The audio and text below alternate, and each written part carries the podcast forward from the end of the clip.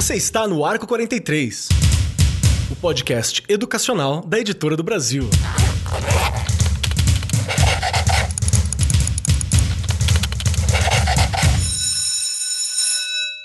Saudações, saudações para você, querido professor que tá chegando aqui agora para ouvir o Arco 43 Podcast. Professor, professora, coordenador, estudantes. Abraço para você que tá aí na universidade se formando professor para participar desse exército da educação que somos todos nós. Nosso programa tá indo ao ar agora e hoje é um daqueles dias que, primeiro, eu adoro o tema, é um dos temas que eu gosto de trabalhar porque afinal estamos trabalhando com mídia aqui nesse momento, é uma das áreas que eu gosto de atuar e também eu já descobri que os convidados que estão aqui juntas são amigas, se conhecem. Então é um daqueles programas que eu vou ficar com vontade de andar no recreio com as pessoas, sabe? Assim, não, eu quero participar do grupo de amigos, vamos junto. Essa é o espírito do programa de hoje, eu tenho certeza. E junto comigo, sentada aqui à minha destra, como sempre, aquela que é a herdeira de Paulo Freire, aquela que está aqui para fazer a sua contribuição para a educação popular e tá lá na TV pro Brasil inteiro que quiser ver. Regiane Taveira, como você está, Regiane Taveira?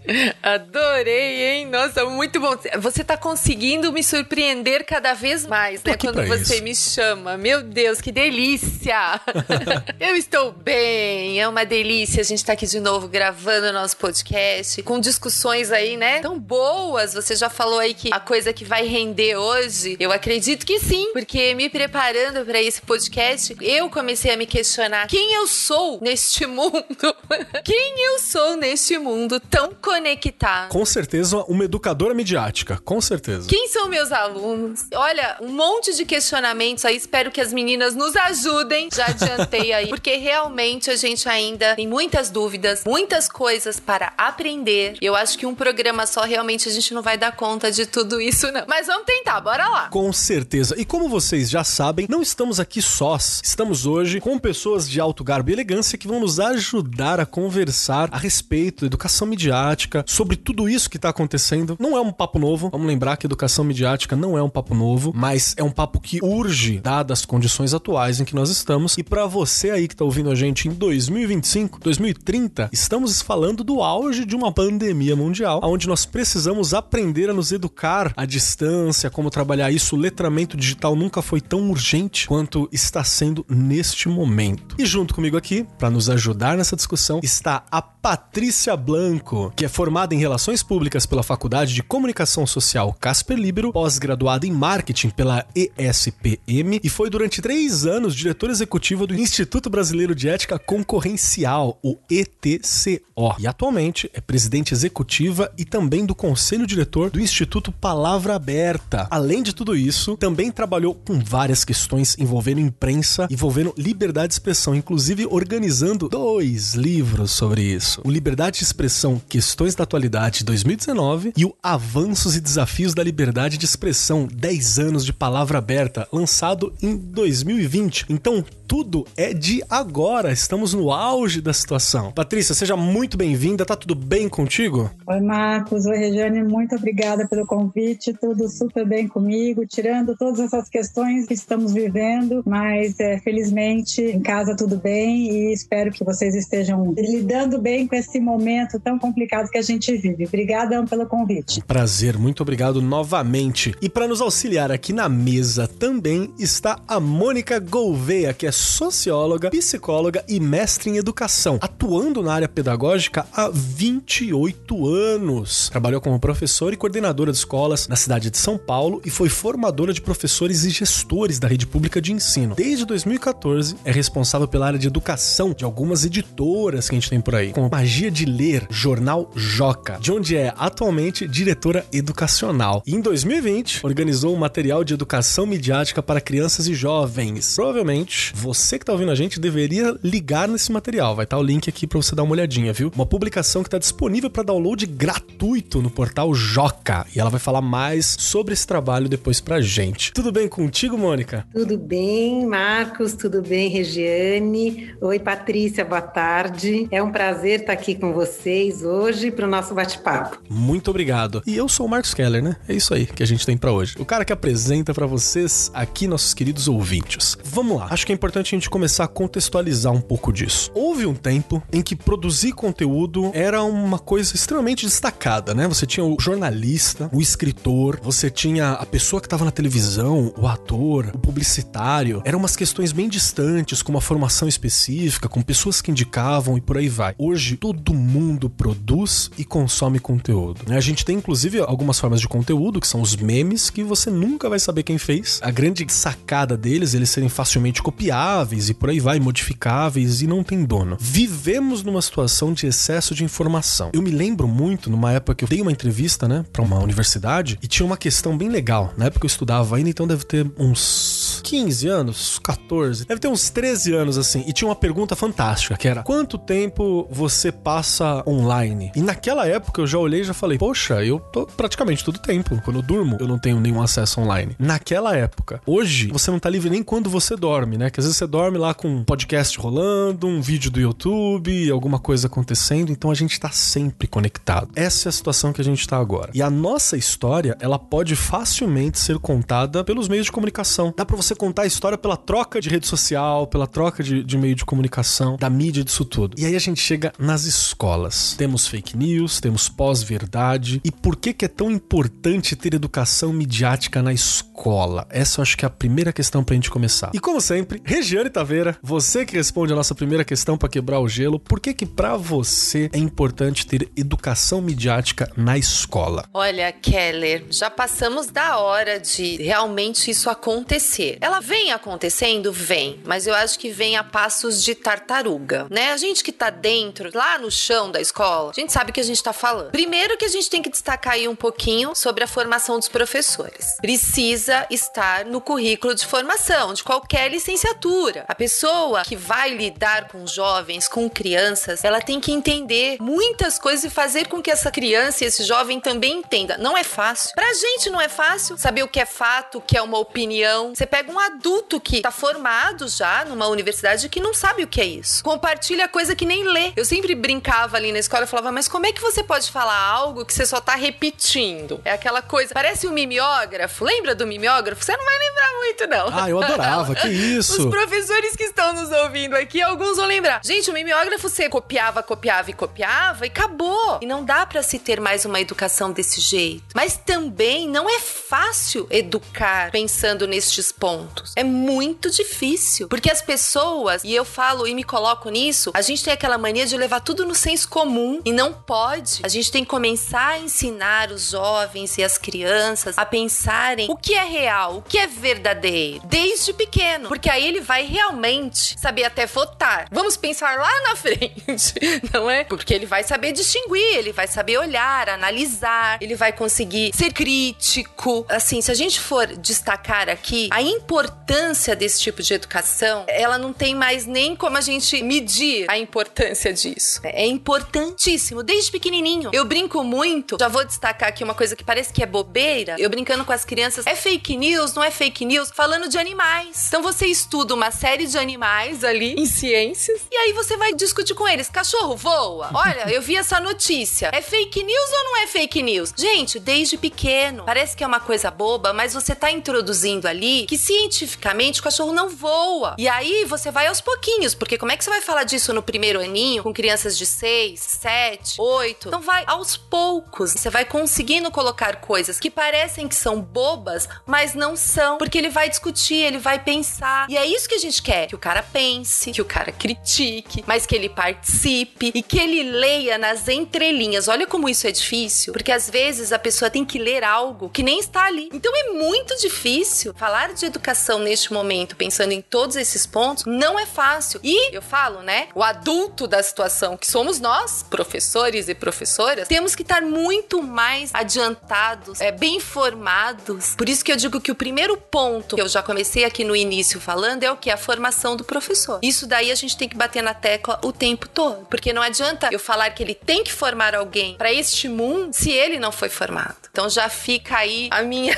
Olha o tanto de perguntas que eu coloquei na minha fala, né? Pensando. E são perguntas que urgem a gente, né? Eu vou puxar pra Mônica. Mônica, você também tá há bastante tempo na educação. Essas perguntas são novas? São perguntas de agora que a gente tá fazendo? Ah, acordamos em 2020 falando assim, poxa, a gente tem um monte de pergunta para fazer sobre mídia, né? Sobre essas relações das notícias falsas e por aí vai. É recente isso? Não, a gente sabe quem trabalha na educação, como você, Marcos, como a Regiane, dentro da escola, eu trabalhei 20 anos como professora, quatro eu fui coordenadora, então eu fiquei 24 anos também dentro de escola. A gente sabe que, além de ser importante, é uma necessidade nossa, como professor, de ter formação, de discutir, de aprender constantemente. E eu até achei que o Marcos fosse passar a primeira palavra para a Patrícia, porque a Patrícia construiu um material de educação midiática para os professores, quer dizer, o Instituto Palavra Aberta, que é o nosso modelo de material, que foi um modelo para o Joca criar um material de educação midiática para crianças e jovens. Também para apoiar o professor na sala de aula ou para ser feito, usado pelos jovens que quiserem à vontade também. Quer dizer, ele não é só para a escola, mas ele é pensado também para a escola. Fantástico. Patrícia, fala um pouquinho pra gente então, porque, de novo, né? Fake news é um nome novo para um problema antigo. Até dar um conselho para quem tá aqui ouvindo a gente, se você for um pouquinho para trás, você vai encontrar um episódio nosso, 23 ou 24, não me lembro agora, com alguém lá do site E-Farsas que veio aqui para discutir essa questão de fake news e por aí vai. Então, já estamos falando disso, no mínimo, desde dois anos atrás. Então, me ajuda, Patrícia. Me fala um pouquinho desse material e não é uma novidade, né? Essa necessidade. Não é uma novidade, mas ela ganha contornos diferenciados a partir do momento que, como você bem colocou no começo da sua fala, somos todos produtores de conteúdo.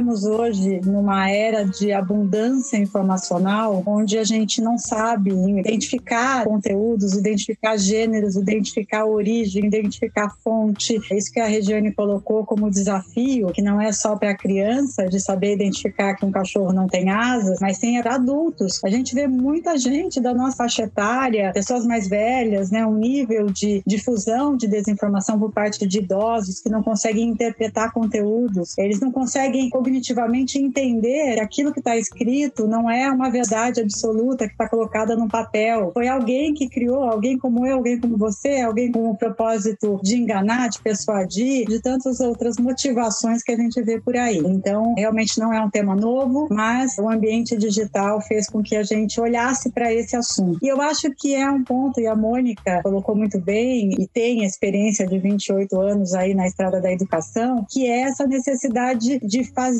chegar esse tema para o professor e que esse professor seja o um multiplicador para o aluno, que esse material chegue para o aluno. Então, a gente lá no Palavra Aberta lançou em 2019, formalmente, né, publicamente, a gente já vinha discutindo as questões de educação midiática, de educação para a democracia, de combate à desinformação desde 2014, 2015. Lá naquela época, viu, Marcos, fake news ainda era chamada de pós-verdade.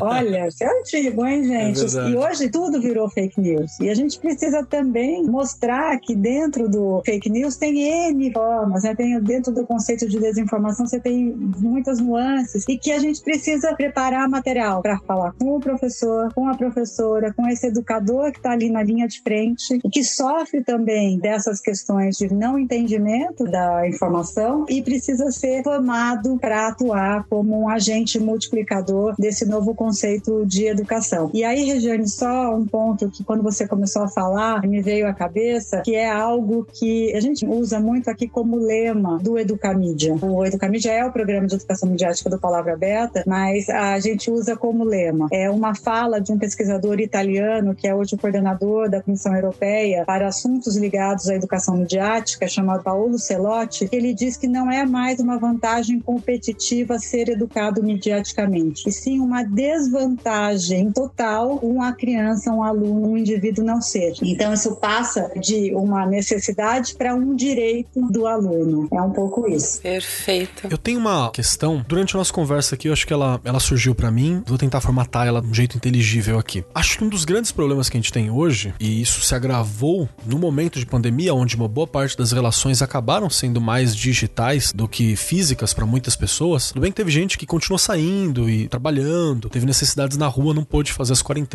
as questões todas. E aí o que acontece, o que eu observo é que nessa situação onde as relações estão sendo muito mediadas, uma notícia falsa ela cria realmente a realidade daquela pessoa, porque como ela não tá tendo contato com a materialidade da existência, com aquela frequência, então uma notícia, um vídeo, uma imagem, ela acaba formando o meu imaginário daquilo que eu tô vendo em volta. Então, realmente, a mentira espalhada por essas redes, por essas questões alimentadas, e se você não percebe isso, quando você cita sobre a desvantagem, né, ela é real porque a pessoa vive num mundo paralelo e ponto final. Você tá numa, numa realidade completamente paralela. Isso faz sentido? Mônica, por favor. É, só para completar isso, a gente sabe que hoje a gente tem muitas redes sociais e muitas pessoas, principalmente os jovens e os jovens adultos, aqueles até 30 anos, que se utilizam mais das redes para se informar do que da imprensa. Então, eu li sobre um estudo de um centro de pesquisa chamado PE nos Estados Unidos, que foi realizado entre novembro de 2019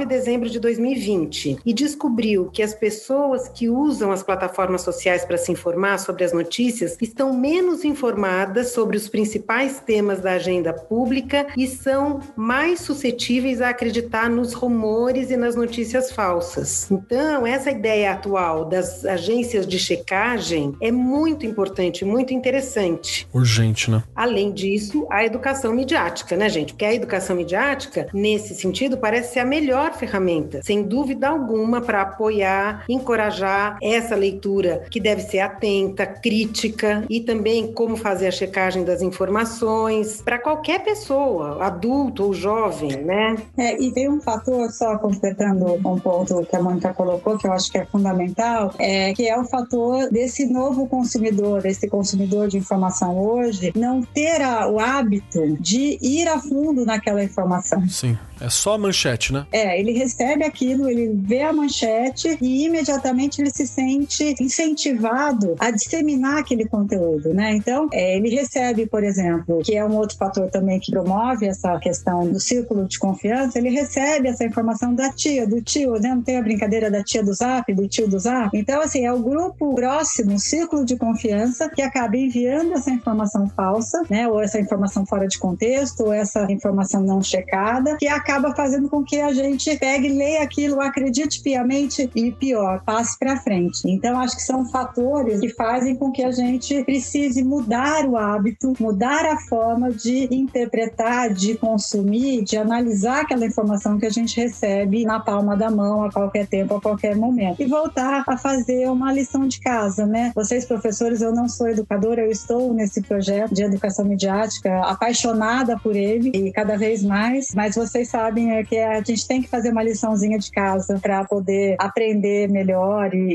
assimilar esse conhecimento que a gente tem. Né? Então a lição de casa é checar, é ler até o fim, interpretar corretamente, tanta coisa, né? Vocês que são professores de sala de aula devem penar com isso todos os dias, né? Muito. Tem, tem umas coisas que acontecem que são muito doidas, né?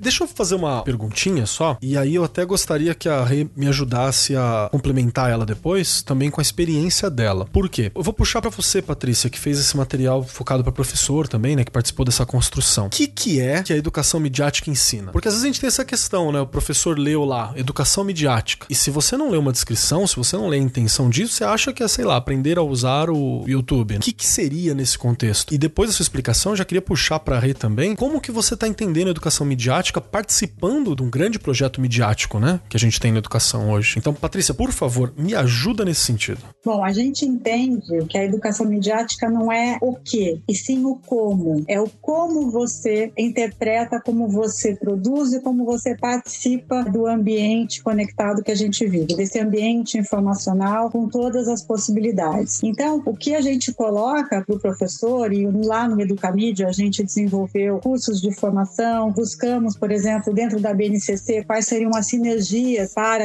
a incorporação do tema da educação midiática. A gente viu, por exemplo, que dentro das 10 competências básicas da BNCC, a gente tem a possibilidade de incorporar temas da educação midiática em pelo menos cinco delas, sem contar a língua portuguesa com todo o campo jornalístico midiático. Mas então, a nossa proposta nessa formação de professores é buscar que ele se reconheça como um educador midiático a partir do momento que ele incorpora as questões que são relativas ao questionar a informação, a saber lidar com aquela informação de uma forma diferente, né? Olhando, por exemplo, o propósito, o contexto, qual o objetivo daquela informação, fazendo com que ele realmente passe a ser um difusor dessa análise crítica da informação que a gente consome diariamente. E mais do que isso, nós entendemos que a educação midiática, ela não precisa ser única exclusivamente deixada dentro de uma caixinha, dentro de uma disciplina única. Ela pode ser incorporada em qualquer disciplina. Inclusive, por exemplo, uma disciplina de ciências, né, ou de geografia. Discutir, por exemplo, a Terra plana, com todos os terraplanistas que tem por aí, que acreditam piamente, que questionam a ciência. Então, você, a partir dessas habilidades de leitura crítica, de investigar informação, de saber produzir a partir da tecnologia, com fluência digital, aí sim saber aprender como lidar com questões de comunicação, com as ferramentas aí existentes, vai poder participar mais ativamente do ambiente informacional e midiático e, por que não, da sociedade democrática. Então, é um pouco esse o objetivo de mostrar mais que o que é a educação midiática, é o como. A gente gosta muito da atividade mão na massa, propõe nas formações questões, por exemplo, como oficinas, como forma de fazer mesmo que o professor atue nesse processo de levar a educação midiática para o aluno. Experimentar diretamente, né? E tu, Rê? E depois você falar, eu adoraria também que a Mônica falasse para a criança como que eu trabalho educação midiática, né? Que é o material que ela está construindo. Como, como que eu faço isso? Porque sempre tem essa dificuldade, eu como professor de ensino médio, normalmente, eu acho que qualquer um que trabalha com anos iniciais, os primeiros anos ali dos anos finais, é um guerreiro fantástico, assim.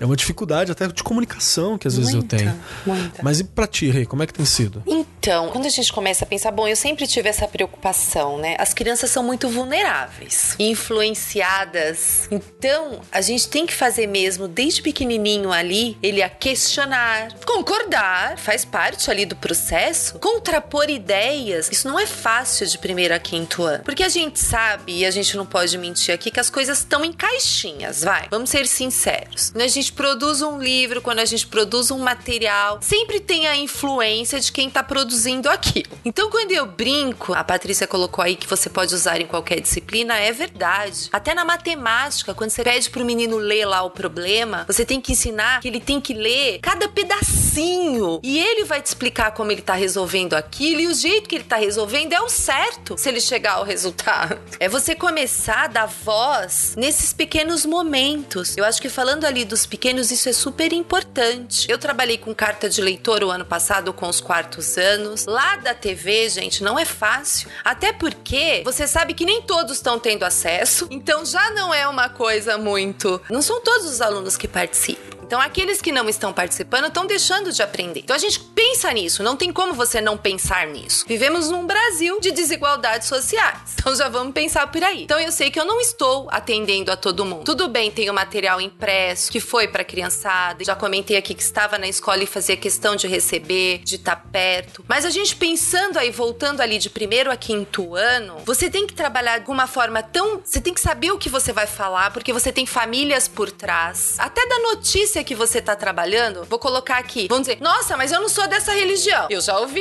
isso. Porque você tem que tomar muito cuidado com o que você escolhe. Você tem que explicar pra família por que, que você tá trabalhando aquilo. Porque você vai fazer com que ele pense em relação ao conteúdo, o que tá escrito ali. Não é fácil, não, gente. Mesmo lá na TV, a gente já teve, nossa, mas por que, que você tá falando disso? Isso se trata da Umbanda. Isso se trata de não sei o quê. E você tá querendo ir por um outro caminho. Olha como é difícil. E neste momento, mais ainda, porque as famílias estão perto. Não é uma relação passiva, né, com a notícia e com aquilo que acontece, aquilo que é visto. Né? Não, né? é. Dependendo do que você escolhe, a família acha que você tá querendo doutrinar. É muito complicado. E a gente tem que tomar cuidado mesmo. E a gente também não pode mentir aqui, né, Kelly? A gente sabe que há profissionais que tentam fazer isso mesmo. Então a gente tem que tomar muito cuidado. Porque até há professores e professores, assim como há advogados e advogados, assim como. Enfim, em toda profissão tem. Você tem que ser muito neutro quando você é um educador Em todos os sentidos, você tem que escolher coisas em todos os olhares, de todos os âmbitos, para você criar ali discussões de tudo, sobre tudo, não só sobre o que você acredita. Olha como isso é difícil, porque a gente acaba também sendo influenciado. E aí a gente acaba influenciando. Então você tem que tomar muito cuidado com tudo que você seleciona, tudo. Então,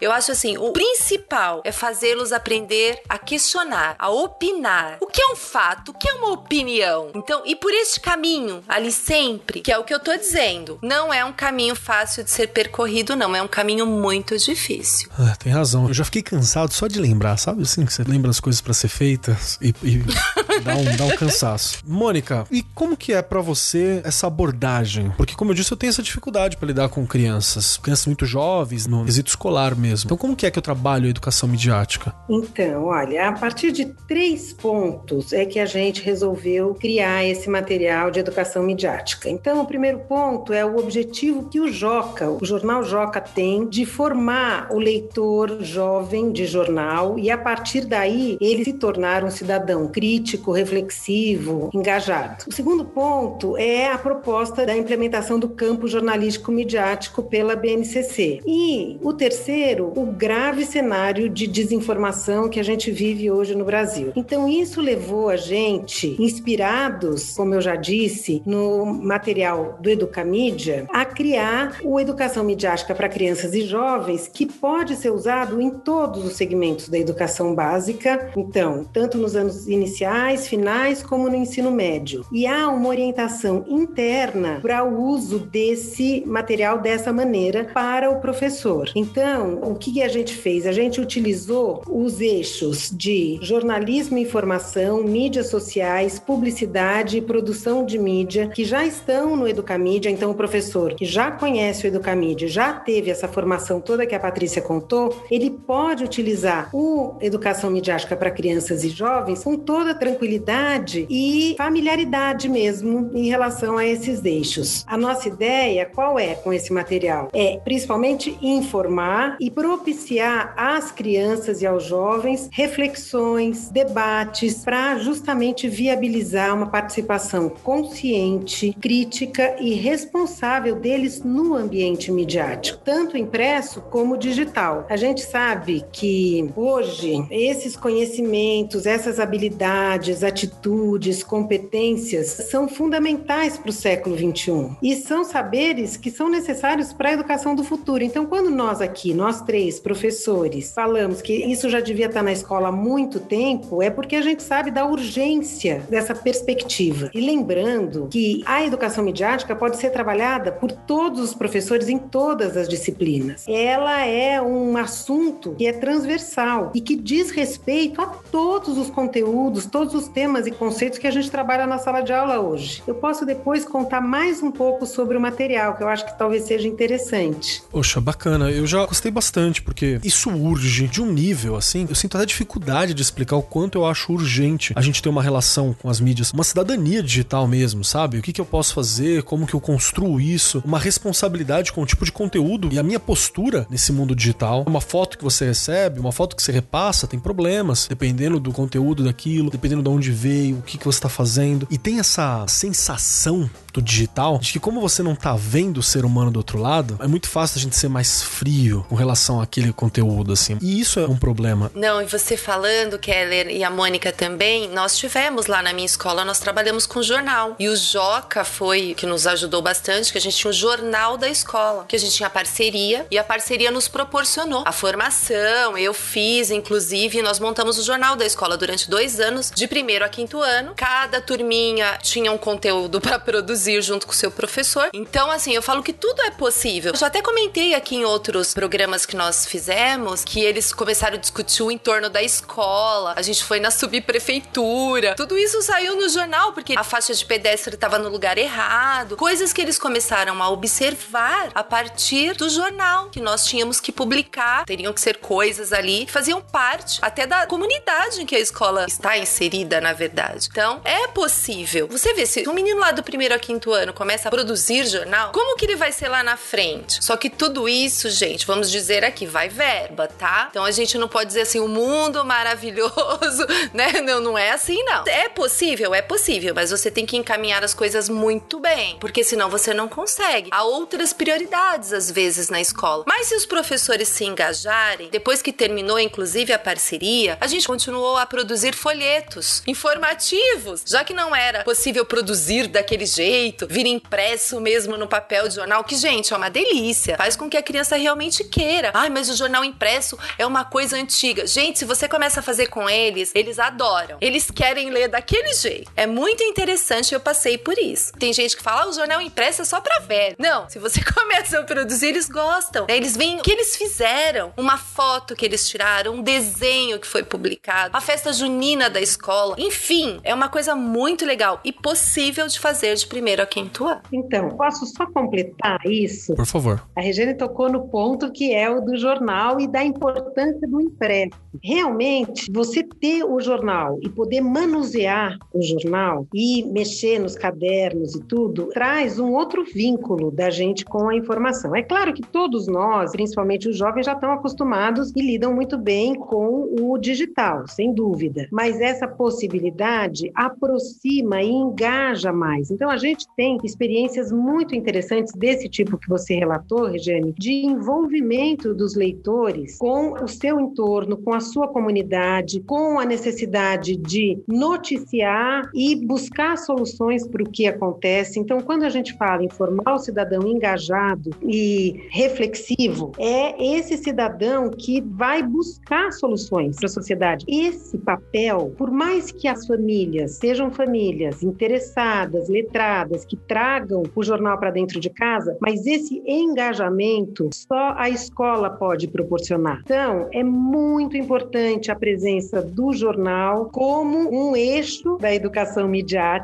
como um dos fatores aí de envolvimento e lida com responsabilidade. É, eu queria um ponto que a Mônica falou muito bem, a Regiane também, que eu acho que é muito interessante é algo que a gente tem pregado muito, né, e visto como resultado de projetos de educação midiática que chegam na prática, de projetos de educomunicação mesmo que já vinham sendo implantados, é como, por exemplo, o programa da imprensa jovem na Secretaria Municipal de São Paulo, que é um programa que tem 18 anos, que é o quanto esse tipo de formação do aluno ajuda no processo de inclusão e cidadania. A partir do momento que você adquire as competências necessárias para você interrogar uma informação, para você questionar o seu entorno, para você saber se colocar, você se torna um cidadão mais pleno. Você pode exercer melhor a sua cidadania. Então, o resultado ele pode não estar ligado em proficiência de português, que também melhora, tá? Na medida que você passa a interpretar melhor textos, passa a escrever melhor, porque você não quer cometer erro quando você vai escrever um jornal, quando você vai escrever um folheto, quando você vai fazer um comentário, né, numa rádio comunitária e assim por diante. Mas o fato é que os ganhos em relação à inclusão e cidadania são enormes e que a gente começa a ter na medida em que esses programas começam a chegar de fato na escola. Eu acho que eu sou a mais velha de todas aqui nesse ambiente digital. Vou dizer o seguinte, eu sou uma amante do impresso. Eu adoro recortar um jornal, gente. Eu também. Tem um charme, não tem? Não tem um charme? Eu acho que dá concretude para o conhecimento. E eu vejo, e aí a Mônica sabe muito bem que eu sou fã do Joca e da experiência do jornal impresso, porque ele leva, né? Ele faz com que a criança manuseie aquilo. E hoje, um dos pontos principais que a gente tem na questão da desinformação é justamente porque, principalmente nos mais velhos,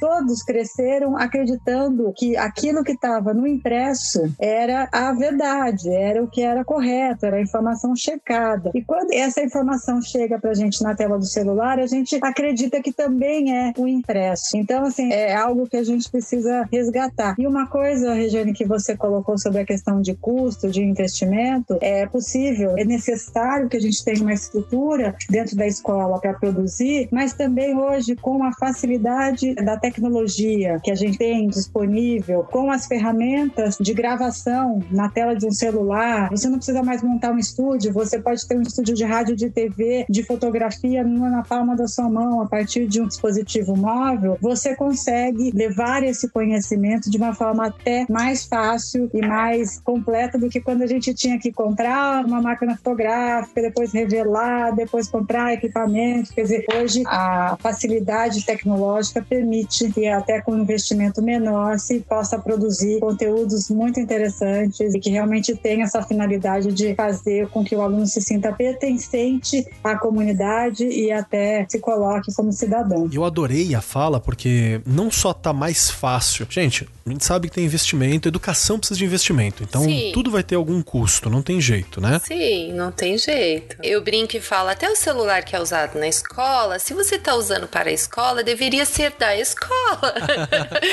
Ué, não é, gente? A gente tem que ter esses cuidados, porque sabe, a coisa começa a ficar assim, não, o professor pode fazer, ele consegue fazer. E assim, eu sou daquele tipo que faço mesmo, eu ponho a mão na massa e faço. Mas quantas vezes você gasta, não que isso seja, né, ruim. Não, é bom. Mas tem que ter investimento. A gente tem que deixar de pensar que o professor pode fazer isso sozinho. Não! Política educacional. Precisamos de dinheiro. Não vamos mentir, a gente teve um bom investimento aí falando da rede estadual. Se a gente disser que as escolas não têm dinheiro, é mentira. Porque eu vi. Então, dá para investir em coisas boas. A gente tá falando aqui do podcast, olha aqui. Sim, não é difícil de fazer, é simples. Um podcast, um fone, não é difícil de fazer fazer. Claro que você também vai precisar de alguns cuidados, de algumas coisas ali na escola, mas enfim, dá para fazer. Mas é o que eu digo, usar o dinheiro, se a gente for pensar no Brasil inteiro, aí há lugares que nem sala de aula existe. A gente tá falando aqui pro Brasil. Então tem lugar que não tem carteira, enfim, a gente precisa olhar para tudo isso. Precisa de investimento na educação. A gente tá num estado que é um estado rico. O estado de São Paulo é rico. Mas e os outros? Os outros estados? Que a gente sabe da calamidade, a gente sabe até quanto que um professor ganha, às vezes menos que um salário mínimo. Ele dá aula porque ele ama aquilo que ele tá fazendo. Então a gente também tem que parar um pouquinho com isso daí, né? Fazer, mas fazer e ganhar o que a gente merece e a escola ter dinheiro para fazer as coisas, pra gente poder realmente pensar em todos esses pontos da educação aí, inclusive a educação midiática. E o que eu quero lembrar, assim, que eu acho que é, é bem importante, é que como tem essa facilidade técnica, né? A gente precisa do investimento ainda, mas tem uma facilidade técnica. Fazer podcast não é complicado, é um áudio que você grava. Fazer jornal também não é tão complicado você precisa de uma boa impressora, um computador legal que você possa fazer as coisas, não é complexo. Mas é que existe todo esse universo por trás de checagem de fatos. É aí que tá a mágica. O que a gente que tá falando professor, o professor pode se apegar nessa materialidade agora. Falar assim, ai, mas eu não vou conseguir imprimir, eu não vou conseguir ter o celular. Calma, queridão. A parada não é essa. A parada é checagem de fatos, notícias que precisam ser lidas, construção dessas notícias, argumentação. Ai, mas que hora que eu vou fazer isso porque eu tenho o conteúdo para dar? Amigão, tem o conteúdo para dar mas não se esquece que é uma das habilidades da BNCC diretamente que você está trabalhando. E eu quero lembrar o pessoal que só aqui na Editora do Brasil, onde a gente tá, a gente tem vários materiais recentes que saíram agora pelo PNLD, né? Integração e Protagonismo de Ciências da Natureza e Suas Tecnologias, que a Patrícia falou agora há pouco. Pode ser qualquer matéria que pode falar. E eu fui lá dar uma olhada no material de Ciências da Natureza e Suas Tecnologias, que tá lá no PNLD. Tem um projeto para ser feito que ele é sobre mídia e educação. E a discussão é para falar como que eu me vejo, como que me vem, falar sobre o corpo na mídia, sobre esse tipo de discussão. E tem um monte de discussões internas, fazendo conteúdo midiático sobre isso. Gente, precisa fazer a aula disso, você entende? Essa que é a parada que eu quero puxar. Mônica, por favor, fica à vontade. É exatamente isso, quer dizer, nós como professores, a gente deve focar no conteúdo que a gente tem que trabalhar e usar tanto a educação midiática como o suporte, por exemplo, o eixo jornalismo ou mídias sociais, como um complemento ao trabalho com os nossos conteúdos. Então, o jornal que é um objeto do mundo e é complexo como o mundo, ele não é didático, ele pode ser usado em todas as disciplinas a partir do que ele traz diariamente. Então, para qualquer faixa etária. Então, isso é uma coisa muito importante da gente ter em mente quando a gente está na sala de aula e pensar que um podcast, um telejornal, um vídeo podem ser produtos desse trabalho que a gente vai desenvolver com aqueles determinados conceitos que a gente deve trabalhar dentro da sala de aula. Isso, tanto o trabalho trabalho com o jornal, no caso, e o trabalho que a gente traz no material Educação Midiática, para crianças e jovens, está muito detalhado, explicado passo a passo como ele deve ser feito. Então, o professor faz uso daquilo como um complemento ao trabalho que ele tem, ele não se desvia, ele não precisa criar aulas a mais, Exato. aulas diferentes sobre isso. Não, ele continua nas aulas dele e ele traz uma outra maneira de apresentar, por exemplo, o resultado do trabalho, de levantar as discussões a partir de uma matéria de jornal. Perfeito. Enfim. Acho que a Mônica colocou muito bem. Ele incorpora no seu dia a dia a camada que a gente fala da educação midiática. E aí é algo que assim é difícil de você explicar no primeiro momento, pode parecer um bicho de sete cabeças, mas na hora que você começa a fazer isso constantemente, isso vira uma prática rotineira. Então, peguei um exemplo aqui sobre discussão de textos científicos ou de exposição de argumentos de textos científicos, de argumentos contrários. Você pode simplesmente chegar e propor, ah, eu penso isso, eu penso aquilo. A camada de educação midiática desce no ponto de você verificar a credibilidade desses dois estudos, a fonte, quem produziu, da onde surgiu o financiamento desse estudo, por exemplo. Você pode perguntar: esse pesquisador foi financiado por quem? Isso impactou no resultado final do estudo ou não? É, você teve falsa equivalência, por exemplo, né, de você levar dados é, científicos que não têm o mesmo peso, e aí você traz, por exemplo, você comparar os cientistas que pregam, cientistas entre aspas que pregam a Terra plana com um cientista que vem desde Galileu Galilei que mostra que a Terra é redonda. Quer dizer, isso é uma falsa equivalência. Então, eu acho que esse é um ponto importante de incluir a camada no seu dia a dia. E para isso, eu queria convidar os professores, as professoras que estão nos acompanhando aqui, a entrar no site do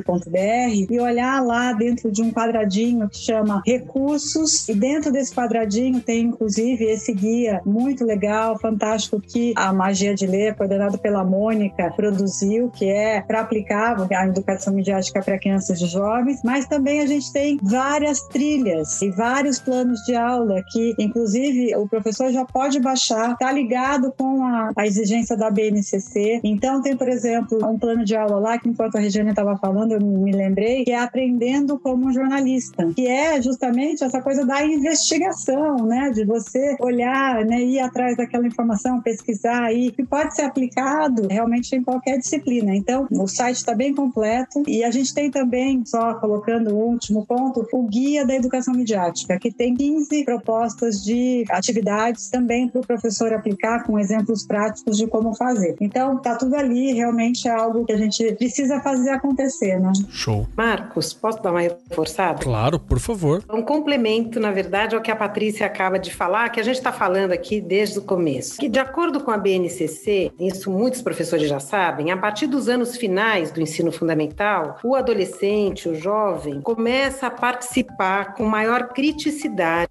de situações comunicativas. Então, ele interage com um grupo maior de pessoas, ele assume um protagonismo né, nas práticas de linguagem, tanto dentro como fora da escola, em redes sociais, em redes de mensagem, como o WhatsApp, por exemplo. A Patrícia deu um exemplo do programa Imprensa Jovem, que são jovens dessa idade, entre oitavo e nono ano, né, sétimo e nono ano. Então, a BNCC ela mostra que a gente não pode deixar de lado as práticas de curtir, publicar notícias, comentar as questões polêmicas nas redes sociais e os interesses, né, que movem a esfera jornalística midiática. Então, a gente hoje, como professor, não pode esquecer que o estudante, ele não deve mais ser visto erradamente, como a gente via, como um mero receptor de conteúdo. Ele é um produtor e ele é um produtor muitas vezes muito mais competente que nós professores, porque eles têm uma familiaridade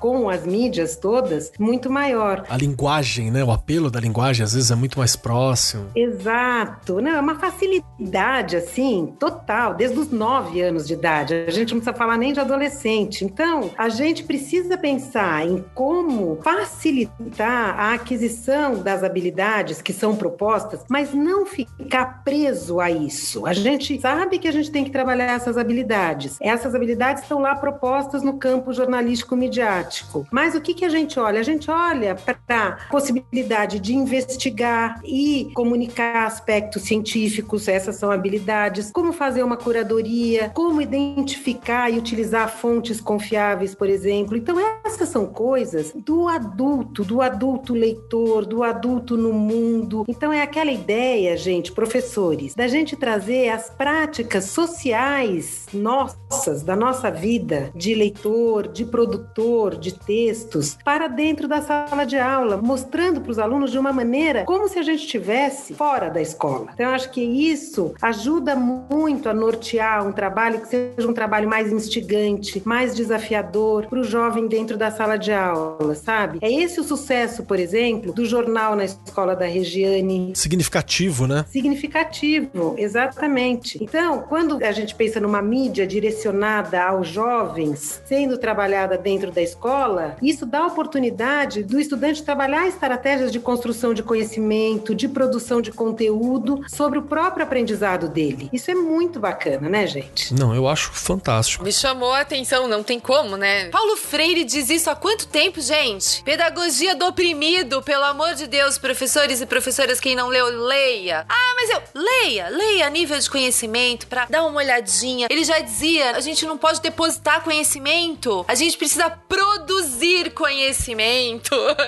né? Eu acho, se eu não me engano, 1968 é a pedagogia do oprimido.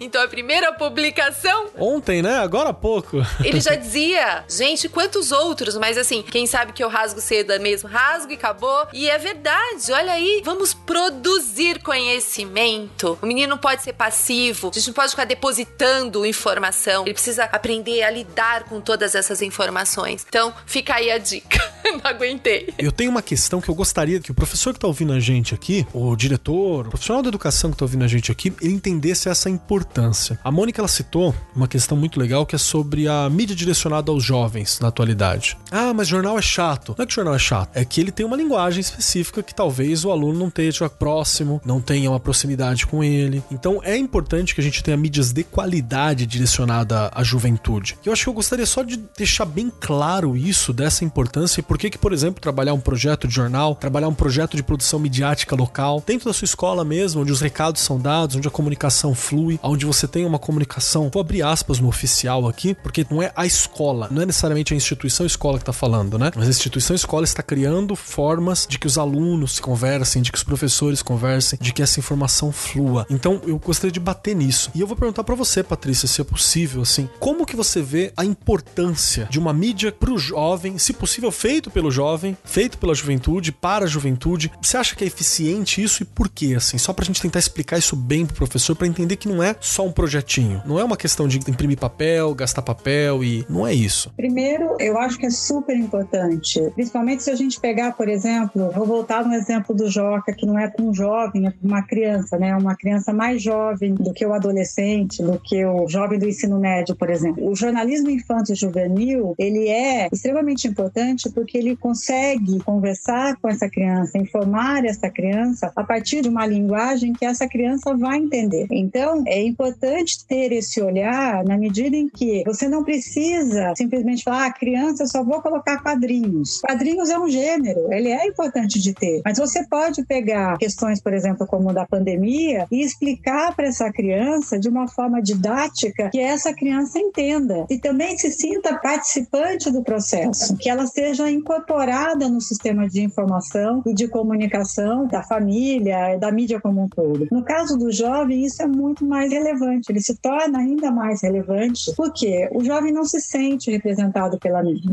ele não se sente participante, ele acha aquele jornal chato, ele acha aquele artigo de opinião enfadonho, sabe? Aquele velho que não sabe o que está falando. Então, assim, a mídia e o sistema de comunicação nosso, infelizmente, ficou muito distante do jovem. E aí, o que acabou acontecendo? Empurrou esse jovem para o consumo de entretenimento e o consumo de informação em canais que muitas vezes não informam, eles praticam justamente o contrário, eles desinformam. Então, é preciso sim que a gente comece a pensar em veículos que falem com jovens numa linguagem que eles entendam e que sim, que eles sejam protagonistas desse ambiente também. Por que não? Hoje você tem, por exemplo, canais de influenciadores digitais, youtubers, que viraram referência para esses jovens justamente porque eles falam a linguagem que o jovem entende, a linguagem que o jovem consegue se ver reconhecido nela. Então, a gente precisa melhorar mesmo esse ambiente de oferta de produtos de comunicação e principalmente de produtos jornalísticos que façam com que esses jovens se sinta pertencente desse ambiente. Perfeito. Acho que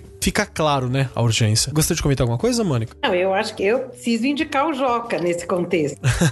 Por favor. Realmente, o Joca é isso que a Patrícia falou. Ele é um produto, um conteúdo jornalístico. A gente tem uma plataforma que publica matérias diárias e tem o jornal impresso que é quinzenal com as sessões iguais às do jornal adulto, Brasil, Mundo, Cultura, Esportes e sessões específicas para a faixa etária, numa linguagem apropriada, com assuntos que são da conjuntura, os da última quinzena de maior destaque. Então, ele traz essa informação atual, uma informação importante, numa linguagem adequada que atrai, que prende. Então, o nosso objetivo é esse. Agora, como fazer esse trabalho se tornar interessante? Como fazer essa leitura se tornar interessante? Como formar esse leitor e esse produtor de textos? Então, o jornal, ele é um portador de vários gêneros da esfera jornalística. E para os estudantes, é super interessante aprender a fazer uma entrevista, aprender a escrever uma reportagem. O ano passado, nós entramos em muitas redes de ensino. A pandemia nos ajudou a ganhar braços para o Brasil inteiro. Então, nós estivemos e estamos ainda em várias redes e recebemos muitas atividades de jovens que fizeram esse trabalho à distância. Então, tem coisas maravilhosas dos jovens de desde anos iniciais até ensino médio. A gente recebeu, gente, um vídeo dos alunos de ensino médio da Escola de Tempo Integral de Pernambuco. Eles fizeram um cordel, uma reportagem em cordel,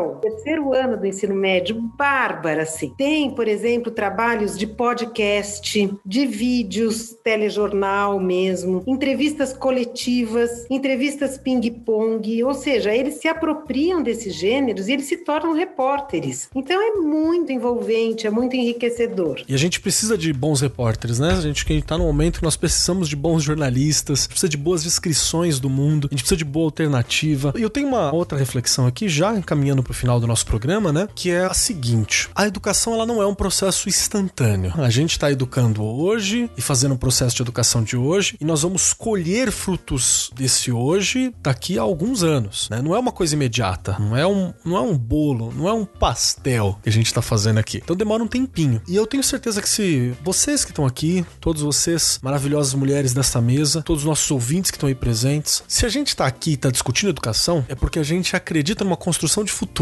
Só se preocupa em trabalhar com educação quem se preocupa com uma construção de futuro. Senão você tem N outras coisas que você pode pensar e que você pode querer fazer que são mais imediatistas. Se a gente está na educação é porque a gente quer um amanhã que seja uma sociedade melhor do que a gente tem hoje. É isso que a gente está fazendo. E aí é possível a gente pensar que os mais jovens acabam levando estes assuntos, essas discussões, essas críticas, esses olhares para casa? E será que a gente não tem um processo de educação até da família por causa desse olhar dos jovens? Porque o que eu tô reparando é que assim, quando a gente tá trabalhando com a molecada, falar assim, máscara, gente, vamos lá, põe máscara. Eles falam pros pais, máscara, pai, tem que pôr máscara. Tá passando álcool em gel, sabe? Então tem umas coisas assim. Faz sentido isso que eu tô falando? Regiane Taveira, faz sentido o que eu tô falando, Regiane? Ai, gente, muito, muito. Por isso que eu falo, olha o papel da escola, a importância da escola na vida das pessoas, não é? Eu já comentei isso aqui, você não tá só com aquele aluno ou com aquela aluna ali, você tá com uma família, você tá com um tio, com uma avó, com um avô. Eles falam, não adianta. Eu lembro de um aluno, olha, eu tô toda arrepiada, olha só. Eu lembro de um aluno, olha que coisa, do segundo aninho, ali, sete anos, oito, a gente trabalhando com fita métrica, nunca vou esquecer isso. E aí ele chegou em casa e ele começou a mostrar pro pai. E o pai falou que ele não sabia, ele não sabia usar. Ele falou, eu nunca usei, eu não sabia usar. Negócio assim. E ele falou, eu aprendi com o meu filho a usar a fita métrica. Nossa, imagina o orgulho da criança, né? Parece uma coisa tão boba, né? Mas não é. Isso ensinou o pai. E isso acontece com tudo. Tudo que você discute na escola. Por isso que eu falo, olha a importância do professor ser bem neutro no sentido de algumas coisas, porque tudo que ele fala, a criança leva assim para casa, quer passar e quer ensinar e quer. A Patrícia e tanto a Patrícia quanto a Mônica comentaram essas questões deles fazerem pesquisa. Eles adoram entrevistas. São gêneros que às vezes a gente acaba deixando ali, não trabalha, e eles adoram. Eles chegam em casa, querem entrevistar o vizinho, o pai, a mãe e o porquê daquilo, explicam o porquê estão fazendo aquilo. Olha isso. E às vezes é a única chance que eles têm de ouvir o mais velho, sabe? Assim, com atenção. Pronto. Fazer uma escuta ativa, né? Nesse momento. Então é, é fantástico, né? Isso, isso. Isso é importantíssimo. É o que eu tô dizendo. A escola, ela tem um papel. A gente não pode perder nunca essa identidade da escola. Não é o que você ensina a ficar ali, né? As discussões sobre o que a gente aprende. Porque a gente ensina e aprende ao mesmo tempo. Não é dentro da escola que fica. Tem que pular os muros, tem que sair. Por isso que tem que ser bom. a gente tem que pensar no que vai fazer. Tô falando bem no popular, tem que ser bom. O negócio tem que ser bom. Porque senão você acaba ensinando coisas que não fazem mais sentido neste mundo. Então, a gente precisa fazer com que eles tenham essa vontade mesmo. Olha o que eu aprendi. Então é super importante isso daí. É claro que ele vai passar para todo mundo que tá perto dele aquilo que ele aprende. Perfeito. Patrícia, tô viajando? Ou é isso mesmo? Esse sonho é real? É possível? É totalmente real. E quanto mais esse aluno dentro da escola aprende questões que são relacionadas ao seu entorno, ao seu dia a dia, que fazem sentido para você, mais eles vão ter um aprendizado daquilo, mais eles vão incorporar aquele aprendizado, aquele conhecimento no seu dia a dia e levar para fora. Isso é uma coisa que a gente acredita muito. A gente sabe, né, no caso da educação midiática, que é algo que demora, né? A educação demora, ela é uma questão geracional, ela demora pelo menos 12 anos para que a criança siga, né, o ciclo completo de formação inicial. E a gente sabe que isso no longo prazo, para a gente que está hoje vendo pessoas morrerem mesmo por desinformação, por negacionismo da ciência, nesse ambiente de pandemia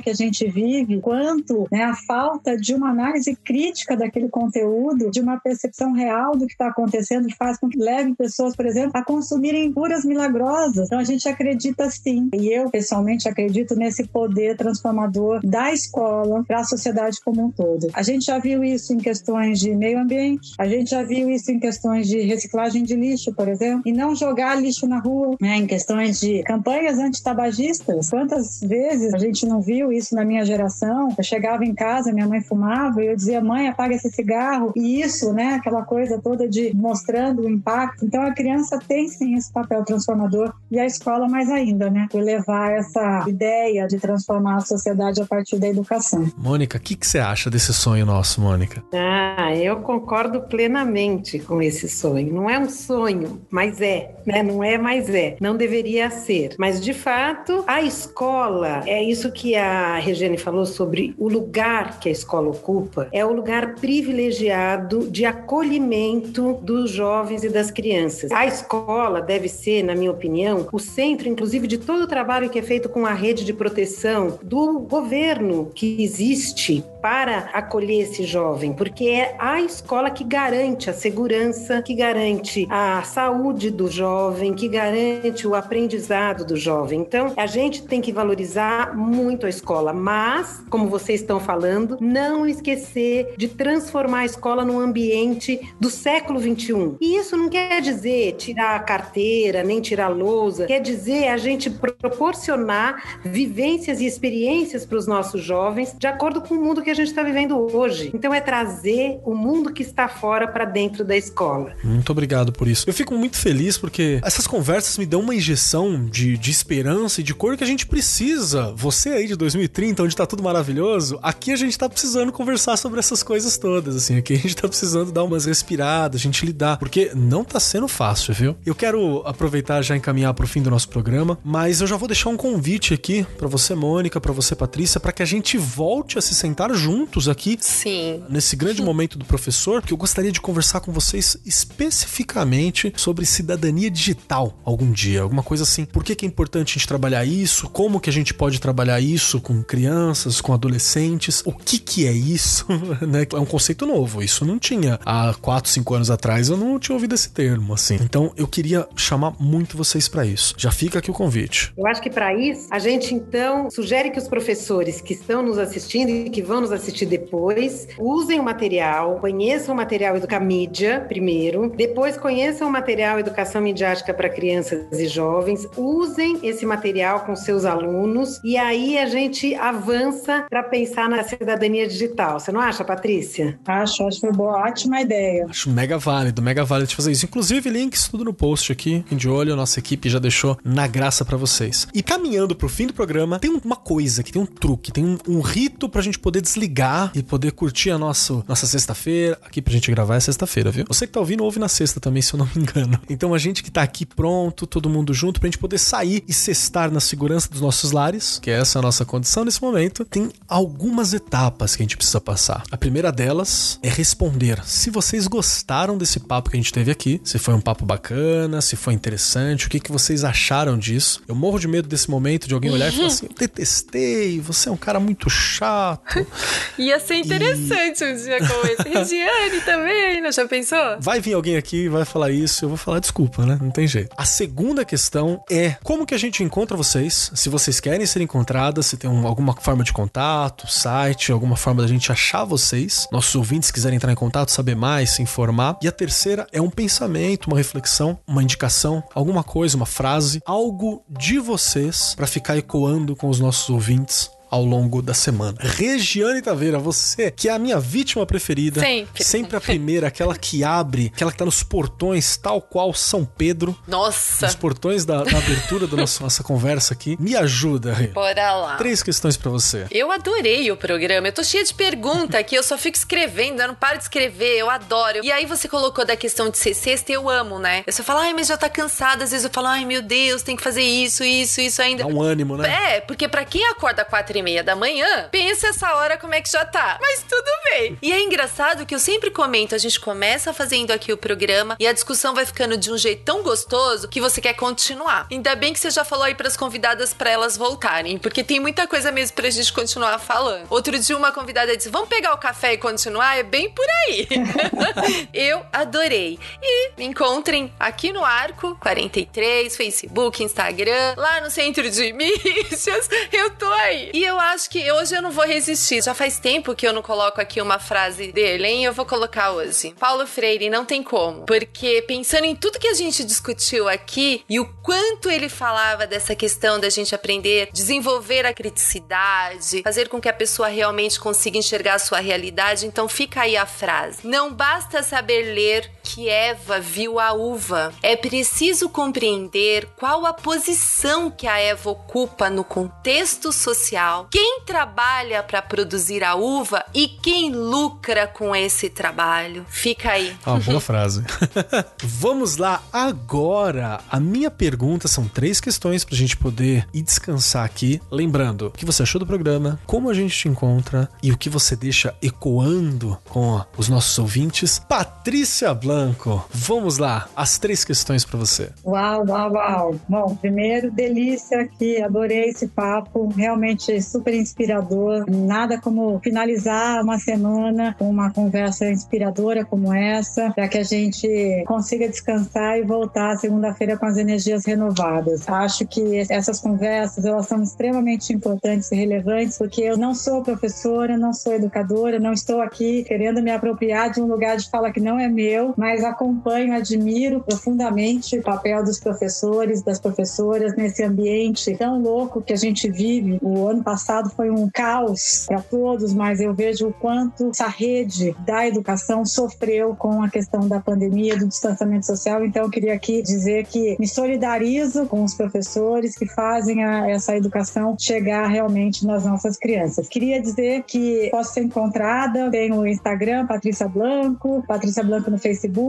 mas queria convidar vocês para acessarem as redes do Educamídia e do Palavra Aberta. Estamos também em todas as redes e no site do Educamídia para você, educador, educadora, tem muito conteúdo legal. E não é só porque são conteúdos feitos pelo Educamídia, não. Tem conteúdos de parceiros, como o Guia da Educação Midiática para Crianças e Jovens, feito pela Mônica, coordenado pela Mônica. Então tá lá no site, é fácil de acessar. E todos os conteúdos que estão lá no Educamídia são gratuitos, são para download liberado. E a única coisa que a gente pede é que, se você é educador, educadora, professor, usou isso, usou esses materiais, manda pra gente um retorno, conta pra gente como foi, marca a gente nas suas postagens para que a gente consiga fazer com que a educação midiática realmente se torne uma realidade para todo mundo. E queria terminar, depois dessa frase do Paulo Freire, a gente não precisa falar mais nada. Mas só para dizer que, assim, eu acho que ponto que eu sempre coloco, educação midiática como direito, educação midiática como uma vantagem, não como uma vantagem competitiva, mas como uma desvantagem debilitante não ter nesse momento. Educação midiática forma mentes criativas, forma mentes questionadoras e que podem atuar na sociedade de uma forma muito mais íntegra, muito mais plena, podendo exercer todos os seus direitos de cidadão nesse ambiente democrático que a gente vive. Então, fico por aqui. Obrigada a todos. Perfeito, muito obrigado. Eu muito obrigado mesmo por toda a informação, por todo o trabalho. E Mônica Gouveia, você, Mônica, que está aqui com a gente hoje, três questões para poder cestar. Se você gostou do programa, se você quer ser encontrada, pode ser encontrada e como a gente faz para encontrar. E por último, o que, que você deixa ecoando nos ouvidos dos nossos ouvintes? Então, eu adorei participar do programa, foi uma delícia, um papo que mais de uma hora a gente está falando aqui, parece que foram 10 minutos.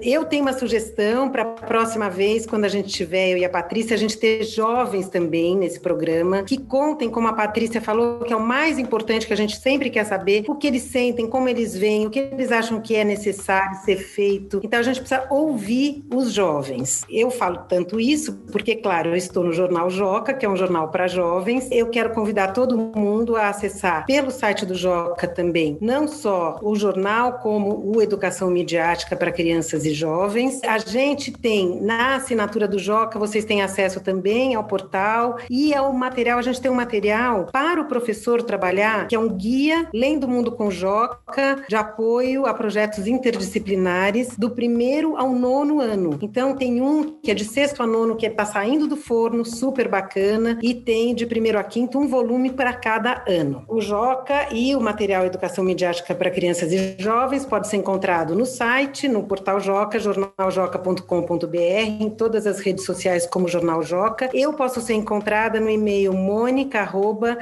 monica@magiadeler.com.br e sobre educação midiática, a Patrícia já falou um monte e agora para finalizar com uma frase, eu acho que todos nós aqui temos no sangue esse instinto e prática, ação e atuação de educador. Então, eu de verdade, gente, eu acho que a frase que mais diz o meu propósito na vida é a frase do Mandela: a educação é a arma mais poderosa que você pode usar para mudar o mundo. Então, todo o nosso material é isso, né, Patrícia? Exatamente. Perfeito. E com isso, né, eu sou o Marcos Keller, né? Vocês me encontram por aqui. Eu adorei o programa porque eu sempre gosto e eu agradeço muito a formação que é para mim também esse momento, viu? Mônica, muito obrigado. Patrícia, muito obrigado. Rê, obrigado. Aprendo demais com você, assim, uma é fantástico para mim essa oportunidade. Obrigado também para toda a equipe que tá aqui presente. Vocês me encontram pelas redes sociais com Marcos Keller, aqui no Arco 43 com vocês ao longo do ano inteiro e também em vários outros pequenos spin-offs que a gente acaba participando por aí. E a frase que eu deixo para vocês, ela não é de ninguém, ela é só um pensamento mesmo, que é se você tem voz e tem coisa importante para falar, não deixe que outros falem por você, né? Vamos lá, vamos falar, vamos usar essa voz, vamos falar com jovem para jovem. Vamos lá, você tem algo para contar, você tem uma história para compartilhar. Acho que isso é, é importante. Todo ser humano aí é um universo e tem alguma coisa para passar. No mais,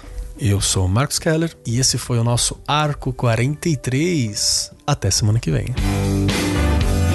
Este programa foi apresentado por Marcos Keller e Regiane Taveira. Gravação e edição Agência Bowie. Produzido pelo Departamento de Marketing da Editora do Brasil. Gerência de Marketing Helena Poças Leitão. Coordenação de Marketing Lívia Garcia. Siga-nos nas redes sociais: facebook.com barra Editora do Brasil, twitter.com barra Editora do Brasil, instagram.com barra Editora do Brasil underline oficial e youtube.com barra Editora do Brasil. As opiniões expressas no programa são de responsabilidade dos respectivos convidados e não expressam necessariamente a opinião da Editora do Brasil ou de seus colaboradores.